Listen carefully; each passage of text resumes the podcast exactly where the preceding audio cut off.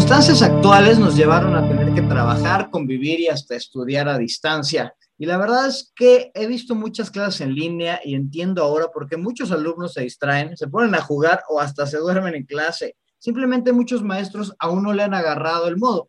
Y mucho tiene que ver con el uso de herramientas, el contexto y otro tanto tiene que ver con algunas creencias que ambos, alumnos y maestros, tienen y que no les permite que esto fluya. Hola, buenos días, tardes, noches o cualquier momento del día en el que nos estés escuchando. Esto es ¿Por qué no? El podcast que busca preguntas a los hechos que te suceden o no te suceden de manera cotidiana y que aporta una serie de consejos para superar el no. Yo soy Héctor Trejo. Y yo soy Diego Sánchez y nosotros somos facilitadores de programas en entrenamientos corporativos, consultores en desarrollo organizacional y humano con más de 19 años de experiencia. Y hoy vamos a hablar de por qué no impartes buenas clases virtuales. Y este pues sí lo estamos enfocando más a los maestros, profesores, facilitadores, quienes han tenido que cambiar su realidad, que antes daban sus clases muy felices ahí en sus salones y ahora tienen que estar ahí conectados ahí en Zoom o algunas otras alternativas. Y, nace porque Trejo, yo me puse a ver unas clases virtuales y, y, vaya que no sé cómo los alumnos no se aventaban de los tercer, de los segundos pisos de sus casas, de azoteas, eh, asfixiarse con la almohada que tenían al lado, algo, algo bastante terrible, pero pues también entiendo, poniéndome al otro lado de los maestros, pues algo bastante retador, porque se veía luego hasta el sufrimiento ahí en algunos de ellos. Sí, en este entorno virtual y con la realidad que nos está tocando vivir y que va a permanecer durante pues bastante tiempo, parece ser. existe mucha frustración, existe mucho desconocimiento y sobre todo las personas pues que han estado acostumbrados a un cierto modelo educativo eh, son las que sufren más, ¿no? Tanto alumnos como maestros, como bien lo mencionas, Diego. Y el primer por qué no, nos vamos directos al grano, es los maestros no dan buenas clases virtuales, pues porque no me hacen caso los alumnos, ¿no? ¿Tú cómo ves esta parte? Para empezar, yo me preguntaría, ¿te hacían caso cuando estabas dando tu clase en vivo? O sea, porque también, ¿no? la, la atención es un recurso sumamente limitado en los seres humanos, ¿no? O sea, no podemos poner atención a más de una cosa a la vez. Entonces, pues hay distractores en todos lados. En el salón de clases estaban distraídos, podían estar distraídos los, los, alumnos. O sea, con tus propios pensamientos te puedes distraer, Trejo. O sea, no necesitas que haya mucho. Y ahora, súmale que el pobre chamaco está ahí en su casa y bueno, pues en su casa hay, unas, hay muchísimos ahí estímulos que, alrededor, ¿no? Entonces, que elija centrar su atención en, en la clase es, es, complejo. Es donde el reto se vuelve también para los maestros, o sea, buscar esa atención, ¿no? Al, conseguir esa atención, porque es un hecho que, que muy probablemente no la tengan, o que si la tienen, la pierdan en algún momento, porque pues es hay muchos estímulos en el, en el medio ambiente. Se dice que uh, la atención del, de un ser humano dura solamente cuatro minutos. Y si no estás constantemente cambiando el estímulo a los, a los alumnos, pues desde luego que no vas a ser capaz de atraer su atención. Yo luego he visto que se echan ahí unos monólogos de una hora si eres de esos maestros que se echan monólogos de una hora, no te ponen atención. O sea, así de sencillo, eh, así de fácil es la, la, motivación de que vayan a reprobar o que tú creas que el tema es tan fabuloso. Eh, pues a lo mejor a ti te motiva el tema, pero luego a la banda no, ¿no? Entonces, em, ahí tiene que, ahí creo que hay muchas cosas que se pueden hacer y muchas, muchas preguntas que se deberían hacer ambos, ¿no? Maestros y alumnos pues para lograr esta conjunción que nos permita que, exista atención en las clases. Pero bueno, ahorita, ahorita hablamos de, de, atención ahí en la receta. El segundo, ¿por qué no? Ya tiene que ver mucho, creo que con las clases, sino que con el contexto. Y es, pues, no imparten buenas clases porque no les enseñan a dar clases virtuales. Y creo que muchas personas, me incluyo, volteábamos así como a la academia para ver y decir, güey, a ver qué fregado se les ocurre a los maestros, a las grandes universidades, a cosas para, para generar o que nos den tips, que nos den clases, que nos enseñen a, dar clases virtuales chidas. Eh, pero la realidad es que después de este movimiento nos dimos cuenta que casi nadie sabe cómo hacer este tipo de, cosas interesantes y de, y de calidad, ¿no? Entonces, pues los recursos de enseñanza para los que enseñan en esta modalidad, pues no, era, no, no, eran muy adecuados o no eran muy accesibles.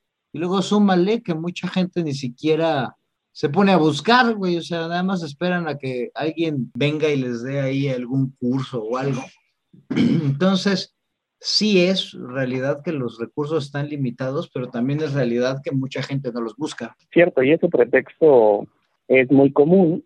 Sin embargo, en la era del Internet, en la era en donde la información es abundante e inmediata, si quieres saber algo, si quieres conocer algo, puedes definitivamente entrenarte, puedes desarrollar nuevas habilidades, puedes definitivamente eh, encontrar mentores, eh, videos, tutoriales, documentos sobre cualquier tema. Y en esta vida, eh, creo que una de las, de las mayores herramientas o, habilidades que debemos de tener es ser capaces de buscar precisamente las herramientas que necesitamos para lograr lo que queremos, nuestros objetivos. Y si tú eres facilitador, eres un maestro, eres eh, una persona que expone ante grupos ciertos temas, ciertos conocimientos y demás, pues definitivamente hay que aprender este tipo de herramientas nuevas que existen, que son además súper útiles y que tienen un valor pedagógico muy importante, ¿no? Tú eres experto en, eh, bueno, te has vuelto experto a raíz de, de justamente de esta pandemia, Diego, y pues tienes unos cursos increíbles que a ver si también al final compartes con, con el público para precisamente facilitarle a la gente el aprendizaje de manera virtual. Porque en mi experiencia, algunos de los cursos que yo he tomado de manera virtual son hasta mucho más claros mucho mejor eh, aprovechable que los presenciales, ¿no?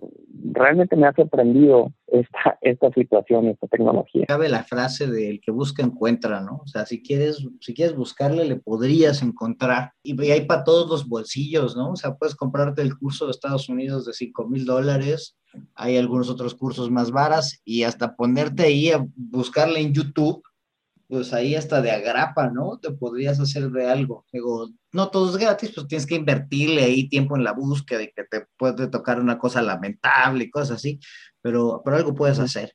Ya estoy metiendo la receta, pero me gustaría hablar del, del que sigue Trejo, porque a mí se me hace que esta es la esencia principal de por qué la gente no da clases virtuales. Y yo, yo luego te he sentido como que por ahí, ¿cómo, cómo ves si, te lo, si le empiezas? El, el tercer por qué no es porque no me gusta dar clases virtuales. Si no te gusta dar clases virtuales, pues ya a estas alturas del partido, cambia de profesión, porque esta tecnología llegó para quedarse, llegó para revolucionar, aunque no hayamos querido, los modelos en los que estábamos acostumbrados. Mucha gente va a insistir en, en continuar con el modelo tradicional del grupo con la presencia de los alumnos, con grupos retacados de gente, y demás, pero muchas otras no, justamente por la situación en la que estamos viviendo. Y eh, también a veces por la comodidad de eh, que desde desde el, desde un punto, desde la casa, pueda el niño, el alumno, el, el estudiante recibir información de manera virtual y además recibirla de una manera directa, en el sentido de que puede irse directamente a la fuente estando ahí mismo en la computadora. Es decir, si, si el instructor habla de no sé, la fotosíntesis, inmediatamente el alumno puede cambiar inmediatamente a un, a un navegador en donde puede hacer la búsqueda específicamente de la fotosíntesis, por ejemplo. Y puede irse tan profundo como, como quiera en diferentes fenómenos. Es más que luego esas eran de las cosas que no les están encantando a los maestros, güey, porque antes podrían echar ahí un chorillo y pues la gente les creía todo lo que dijeran, ¿no, güey? Y ahora es, no, y es, que oiga, profe, Google dice que no, que ese dato está mal, güey. Entonces, oh, no mames, no, entonces creo que por eso no les gusta la banda. Sí, claro que no. De hecho, nosotros nos hemos enfrentado a, a, grupos en empresas, Diego, creo que nos ha tocado, en el que, pues, estás hablando y tal, y sí hay un cuestionamiento bien fundamentado, porque en ese momento agarran el teléfono y dicen, a ver, este cuate está hablando de tal, de tal tema. Vamos a ver. Y, digo, afortunadamente, este, las dos o tres veces que, que ha sucedido eso, pues nosotros también hemos estado preparados, ¿no? Eh, preparados para, para la respuesta. E inmediatamente eh, me tocó también trabajar con alguien que pues sí tuvo que corregir ciertos datos a raíz de que un estudiante o una persona que estaba tomando el curso eh, comentó ¿no? que esos datos efectivamente eran erróneos. Ahora, bueno, esto es, esto es maravilloso porque así pues no te pueden, te exigen más los alumnos, ¿no? Y esto es lo que hay que, hay que entender del, del mundo y del entorno en el que nos estamos desenvolviendo, las personas que nos dedicamos a eso. Si no te gusta ver clases virtuales, pues eh, en estos días te va a gustar menos porque la gente está siendo mucho más exigente con la información que recibe, ¿no? Digo, quiero hacer un paréntesis, en el entorno en el que nosotros nos desenvolvemos, porque hay personas que se la sacan de la manga y tienen otros datos y la gente no ataca esa, esas mentiras, ¿no? Que, luego nos quieren vender. Sí, no, luego también la sobreinformación, que creo que ese es un tema ya que le podríamos dar ahí duro. Si no, ya luego hay tanta información, tantas fuentes que luego son tan estúpidas que la gente ni siquiera las cuestiona. Pero bueno, el punto de aquí es que esta, esta, este acceso a la tecnología y a tanta información pues nos podría ayudar a construir más conocimiento, ¿no? Conocimiento distinto, aunque hasta que el maestro tuviera, ¿no? Entonces, hasta el maestro puede empezar a aprender en sus clases que luego algunos egos no están listos para eso, ¿no? Pero, pero bueno. Sí, Así es, y si me permites entrar al siguiente, ¿por qué no también? Eh, de por qué no impartes buenas clases virtuales. Y la respuesta podría ser, bueno, es que no conozco o porque no conozco herramientas tecnológicas para facilitar mis clases virtuales. Y aquí te dejo yo a ti que te explayes, porque pues, en esto te has dedicado este tiempo de pandemia a investigar, a entender, a estudiar y a entrenar a más personas en el, justamente en el buen uso y en las buenas prácticas de un montón de herramientas tecnológicas que existen. A ver, échatela de ahí. A mí se me hace bien interesante, Trejo, que luego me dicen, es que no hay herramientas, güey. Y yo los primeros días que empezó esto, ya hace un añito, me puse a ver herramientas y fue mi primera, y fue mi primera reacción. Al diablo, conoce todas las herramientas, Diego, ¿no? Entonces ahí estaba el Diego, también estaba, me estaba, estaba apoyando Igmoni y estábamos los dos viendo herramientas, herramientas. Fueron 15 días de ver herramientas y llegamos nosotros a la herramienta como 94 algo así. Y nos clavamos viendo 94 herramientas. Luego descubrimos un portal que se llama Common Sense. Es una organización que se dedica a rankear herramientas digitales y vimos que había 3.500, güey. Entonces hay chorro mil herramientas, güey. Hay herramientas para enseñar inglés, matemáticas, eh, el tema que quieras, historia, filosofía, eh, desarrollo humano, lo que quieras, ¿no? Entonces, pues no es nada más este, conocer herramientas, ¿no? O sea, luego ya que conocí yo las 100 herramientas que conocía, dije, ¿y ahora qué hago con eso? Eh, yo me imaginaba que era como, como que la primera reacción era decir, güey, necesito hacer algo, era como ir a Home Depot y querer comprar todas las pinches herramientas que hay ahí. Y pues es ridículo, ¿no? O sea, tienes que saber para qué es, ¿no? Entonces, ahí me di cuenta que va más allá de la herramienta, es, es el proceso de convertir tu clase o tu curso en, en, virtual, ¿no? Porque realmente hay un chorro y es más, creo que esa es gran parte de la desesperación luego de las personas, que ven tantas que mejor prefieren no conocer ninguna. Y nada, pues con que sepas unas tres, cuatro ya estufas y ya la haces. Bueno, dependerá mucho, como bien lo dices, del objetivo y del tipo de enseñanza que, que estés tratando de impartir, ¿no? Porque bueno, es muy diferente el enseñar historia a enseñar no sé, física cuántica, ¿no? Química, matemática, ¿no?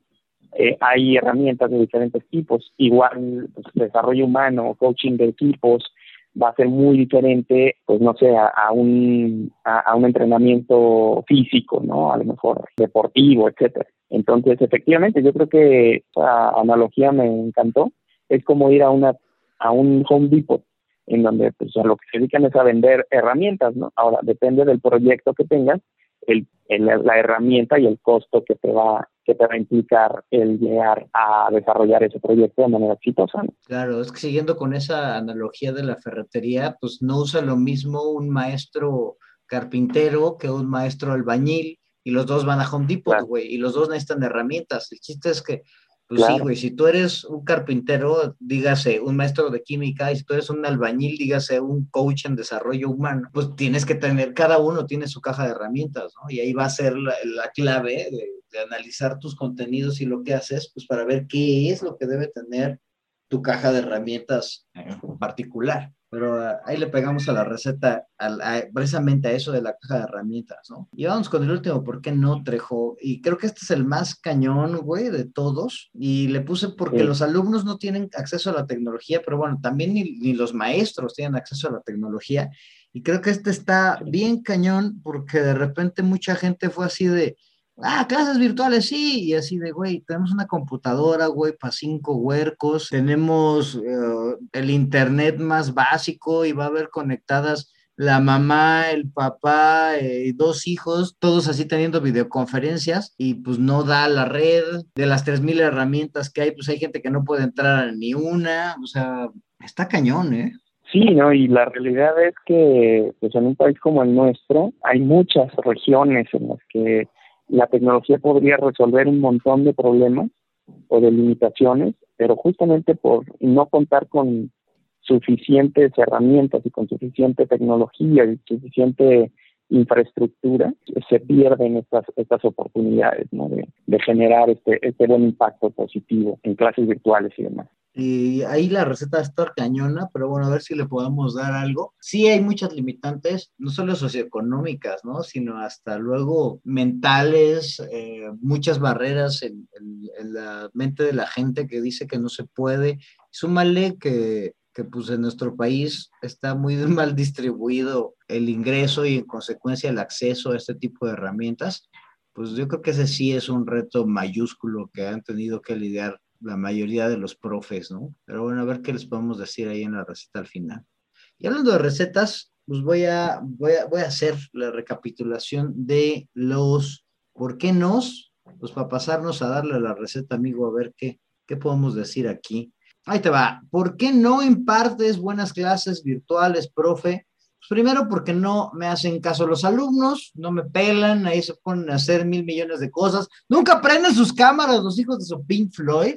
Segundo es porque no me enseñan a dar clases virtuales, como que nadie sabe realmente cómo hacerlo, entonces está bien perro que alguien venga y luego me enseñe, porque no me gusta dar clases virtuales, me resisto a hacer esto, a estar hablándole yo a mi computadora nada más, me siento bien ridículo, porque no conozco herramientas tecnológicas, entre tantas que hay me abrumo o ni siquiera me he puesto a ver qué es lo que pueden hacer y finalmente porque los alumnos no tienen acceso a la tecnología. Si yo quiero que sea un presentador, que me sigan en algún lado, pues está cañón, porque ni siquiera tienen ahí ni, tal vez ni la herramienta, ni la conexión.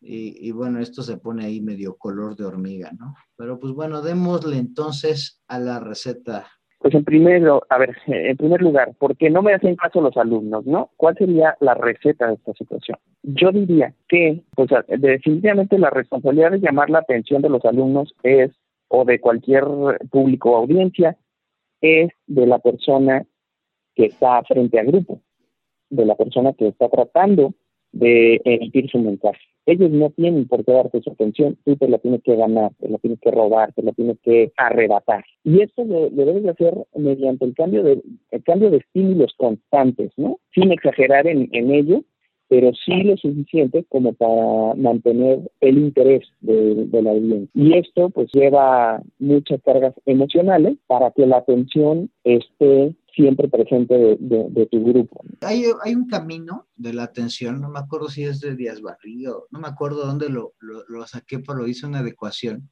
en donde se ve que el producto final es la atención. Y primero es, es necesario, como lo habíamos dicho, que la atención, saber que la atención es limitada.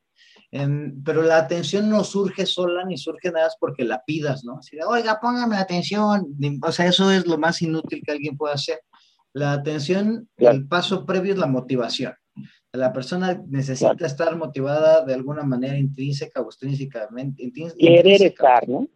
Así es. Y, y, el querer estar, güey, todo se reduce a cuál es la emoción que está atrás de esto, ¿no? O sea, entonces, la pregunta que se tienen que hacer todos los maestros es, ¿cuál es la emoción que está detrás de las personas para que me pudieran, para generar motivación, para poner atención. Entonces, aunque des química, matemáticas, estadística, tienes que preguntarte cuál es la emoción que puedes generar en las personas para pues, que te pongan esta tan anhelada atención.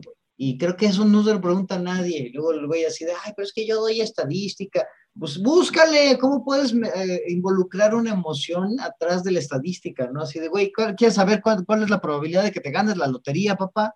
Y ahí puedes empezar, ¿no? Este, ¿Cuál es la probabilidad de que llueve el día de hoy? No sé, y, de ahí, de, algo que la gente sí le mueva, puedes agarrar y empezar a dar tus contenidos, no al revés, lo que creo que es el error más grande que hay. El profe se le olvida que, que los alumnos son seres humanos y que le tienen que poner atención porque se emocionan, no porque le tienen que poner atención a fuerza. Ahora, insisto, la responsabilidad es de el que está frente al grupo, ¿no? Ahora, ¿cómo hacerle para que realmente jales la atención del público? Hay que encontrar esos temas en los cuales esos alumnos están ahí para algo, ¿no? Entonces, ese para qué están ahí esos alumnos, qué es lo que les vas a resolver con el hecho de que te pongan atención, entender eso y explotarlo a la hora de estar pues, desarrollando esto, va a ayudar mucho a resolver esto porque no me hacen caso los alumnos. Al final de cuentas, el profe es el diseñador del escenario, ¿no? o sea, sí es su responsabilidad.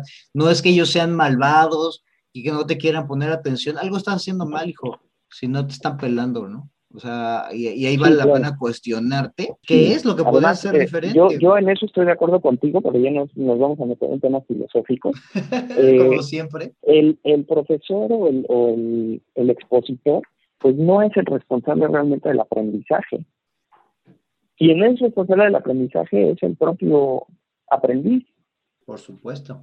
Como bien dices, el, el que expone, pues eh, lo único que puede hacer es crear o, o poner el escenario ideal para que el aprendizaje se dé y la curiosidad también se desarrolle y ellos mismos puedan, que por ellos mismos van a ir para aprender o buscar esa información que les va a servir para lograr un objetivo específico. Sí, mira, acabando ya con la analogía filosófica, el, el profe es como el que diseña Disneylandia, ¿no? Y, y, pone todas las cosas chidas. Exacto, güey. Ese güey pone todas las cosas chidas para que todo el mundo se divierta, pero te la puedes pasar terrible, ¿no?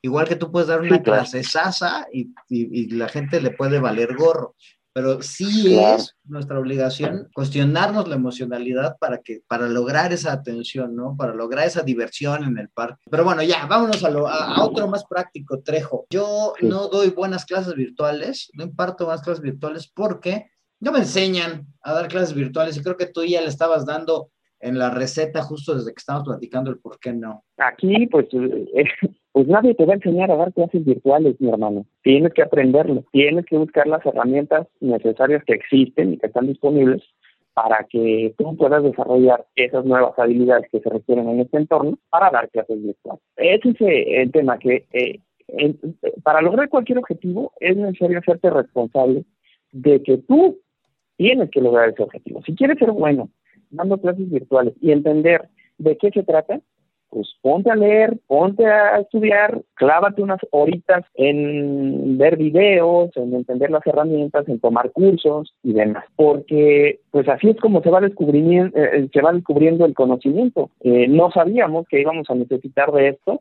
y ahora se necesita. Y quienes tengan estas, estas herramientas van a tener una ventaja en el futuro muy cercano, porque van a poder ofrecerle a sus clientes llámese escuelas, empresas, grupos y demás, van a poder ofrecerles ese plus de que si lo quieres en virtual, también te lo puedo ofrecer. Y ahorita es de supervivencia, ¿no? O sea, a lo mejor muchos van a volver a, a, los salones un rato, güey, pero esta modalidad mixta, en la que mediana van a tener que usar las herramientas tecnológicas a fuerza, va a ser, o sea, va a ser la realidad de las, de, las, de las escuelas de, del país que tengan acceso, por supuesto, a este tipo de herramientas. Yo creo que aquí el que busca, encuentra, güey. Esa es la clave. Vamos a darle a este tercero, que creo que es el más, el más común, tal vez el más rudo. ¿Qué le decimos a esta banda que no le gusta dar clases virtuales? Y ahí, ahí a mí me gustaría, digo, que tú compartieras lo que estábamos platicando ayer, que, que te diste cuenta que disfrutaste más dar clases virtuales que clases presenciales o, bueno, entrenamientos a una empresa. Sí, fíjate que con estas nuevas restricciones de interacción presencial, ayer, antier me fue a dar, no sé, ayer me fue a dar un curso y ahí había 20 personas en un salón, todos con cubreboca, careta, todos distanciados, digo, al grado de manual, ¿no? O sea, bien hecho eso, todos seguros, eso me dio mucho gusto, pero, ah, cómo es complicado, o sea, yo con ese grupo trabajé varias horas en virtual y luego, además hice esta última sesión en presencial y y me costó más trabajo en presencial, güey, porque pues, no se puede hacer definitivamente lo mismo que hacíamos antes, ¿no? Así de, ay, todos agarren no sé qué, y todos, este, tú ayúdale a tu compañero, pues simplemente no se pueden tocar y no pueden compartir materiales. Entonces, sí, eh, sí el de las experiencias tiene que ser distinto completamente distinto y entonces hay más hay muchas limitantes. Entonces yo me sentía más libre en este ámbito virtual poniendo los sí, ejercicios poniendo interacciones que, que, en este ámbito presencial con limitantes. Entonces pues yo ya le agarré el gusto y creo que varios le van a tener que agarrar el gusto también. O sea esa sería la receta. Es que no hay de otra no o le agarras el gusto o te quedas fuera de la jugada. O le agarras el gusto o consíguete otra vocación pero Exacto, no, que es lo que comentaba al principio yo creo que está más difícil, ¿no? Mejor agárrale el gusto. Y, um, y cuarto, porque no conozco herramientas tecnológicas, yo creo que se resuelve con lo que habíamos comentado anteriormente, ¿no? El que busque encuentra. Hay sí. 3.500 herramientas tecnológicas según el portal Common Sense. Quizás este, también eh, al final nos pueda regalar, Diego, alguna, alguna bibliografía o algo así. Es más, Trejo, para los que se queden a escucharlo hasta el final, voy a regalar unos cursos. Pero bueno, nada más que, que lleguen al final. mejor. Ya, ya para no, no, poner links ni nada, nomás ahí regalar, yo voy a regalar unos cursitos de, del profesor virtual.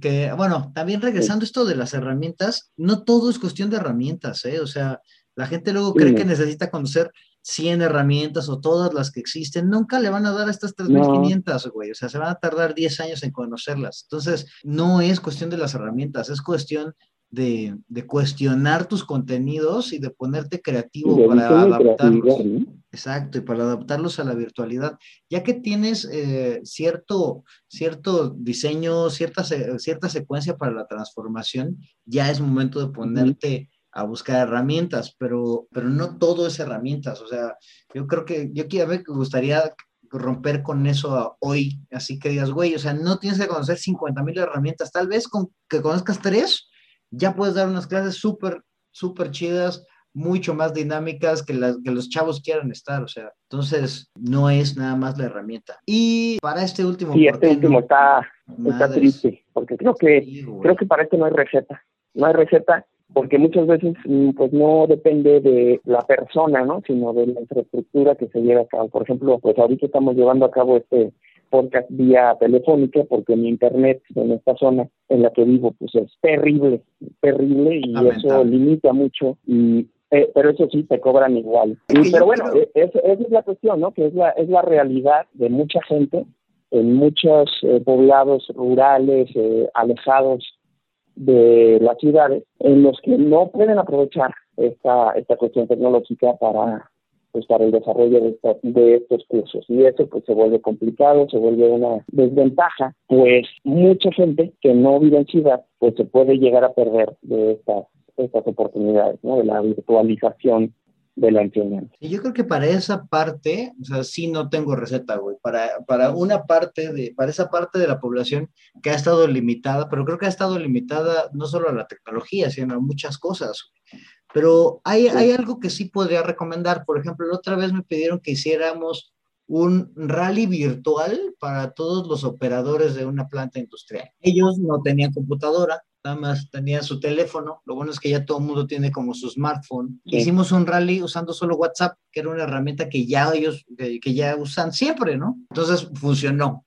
Luego, por ejemplo, conozco otra, a otra organización que se llama Juntos, que ellos dan, de, dan cursos de, de, economía sustentable, cuestiones así, en comunidades, y sabían que la gente de las comunidades sí usa Facebook y WhatsApp. Entonces daban sus clases en sí, Facebook y ponían interacciones uh -huh. con WhatsApp. Entonces, utilizando lo que ya la gente usa en su vida normal, pudieron adecuarlo uh -huh. a, una, a un curso bueno, güey. Uh -huh. Entonces, por eso iba, no es conocer las miles de herramientas, es conocer a la audiencia y ver cuáles son las herramientas que ya usan y ponerte creativo para compartirles y ayudarles a generar conocimiento con esas mismas herramientas que ya tienen. Entonces, no hay receta, pero sí hay receta. O sea, sí, sí hay algo que podrías hacer por ahí. Y, vaya, o sea, ya hay un, un, ámbito de la población que, que ahí sí me quedo sin, sin, sin, nada que decir ni hacer más que desearles lo mejor, ¿no?